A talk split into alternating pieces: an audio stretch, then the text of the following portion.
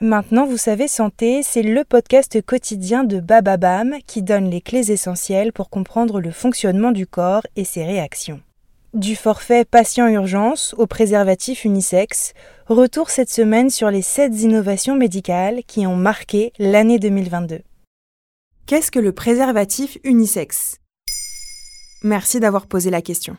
Contrairement à ce qui avait été prédit, l'industrie du préservatif a largement chancelé pendant la pandémie. L'industriel leader, le malaisien Carex, a même perdu 50% en bourse. C'est en Malaisie pourtant qu'un gynécologue a mis au point le premier préservatif unisexe, baptisé Wonderleaf. L'une des faces du préservatif est recouverte d'un adhésif qui peut être tourné vers l'intérieur pour se fixer au pénis ou tourné vers l'extérieur pour se coller à la paroi du vagin. Et visuellement, ça ressemble à quoi? À un préservatif ordinaire, quoiqu'il paraisse assez grand et demande certainement un peu de pratique pour être utilisé. Il a été pensé selon le modèle des pansements. Il est imperméable et fabriqué en polyuréthane, c'est-à-dire en plastique.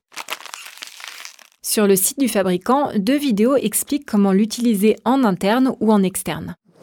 Jusqu'alors, aucun préservatif n'était adapté aux hommes et aux femmes. En 2018, une étude que l'on peut retrouver en ligne, en anglais, a semble-t-il prouvé l'efficacité de ce moyen de contraception unisexe, avec un taux de réussite de 97,4%.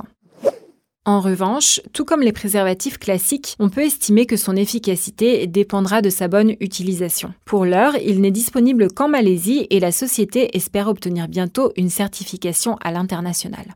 Mais quel est l'intérêt de ce préservatif? Dans la préface de la BD Les Contraceptés, parue aux éditions Steinkiss, illustrée par Caroline Lee et écrite par les journalistes Guillaume Dodin et Stéphane Jourdain, Camille Froidevaux-Métairie réagit aux alternatives de contraception masculine, des alternatives pas très enthousiasmantes selon la philosophe.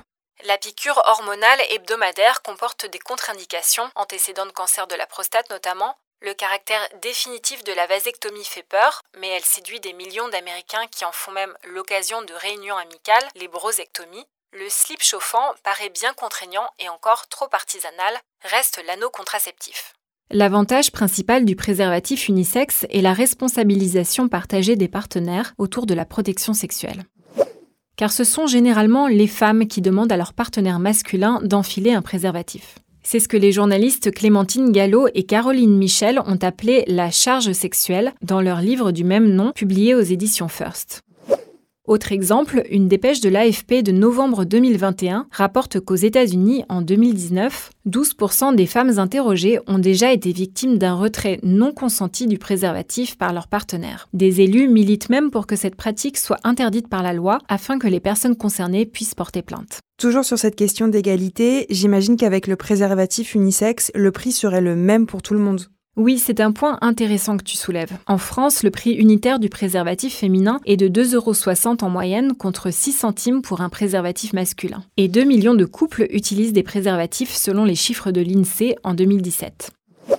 Le Wonderleaf, le préservatif unisexe, est actuellement vendu à environ 3 euros la boîte de 2 en Malaisie.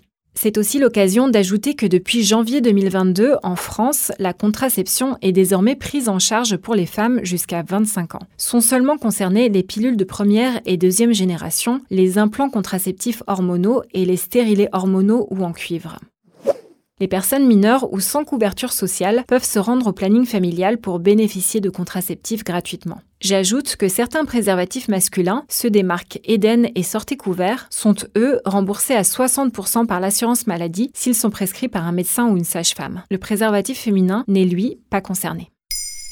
Maintenant, vous savez, un épisode écrit et réalisé par Émilie Drujon. En moins de 3 minutes, nous répondons à votre question. Que voulez-vous savoir? Posez vos questions en commentaire sur les plateformes audio et sur le compte Twitter de Maintenant vous savez.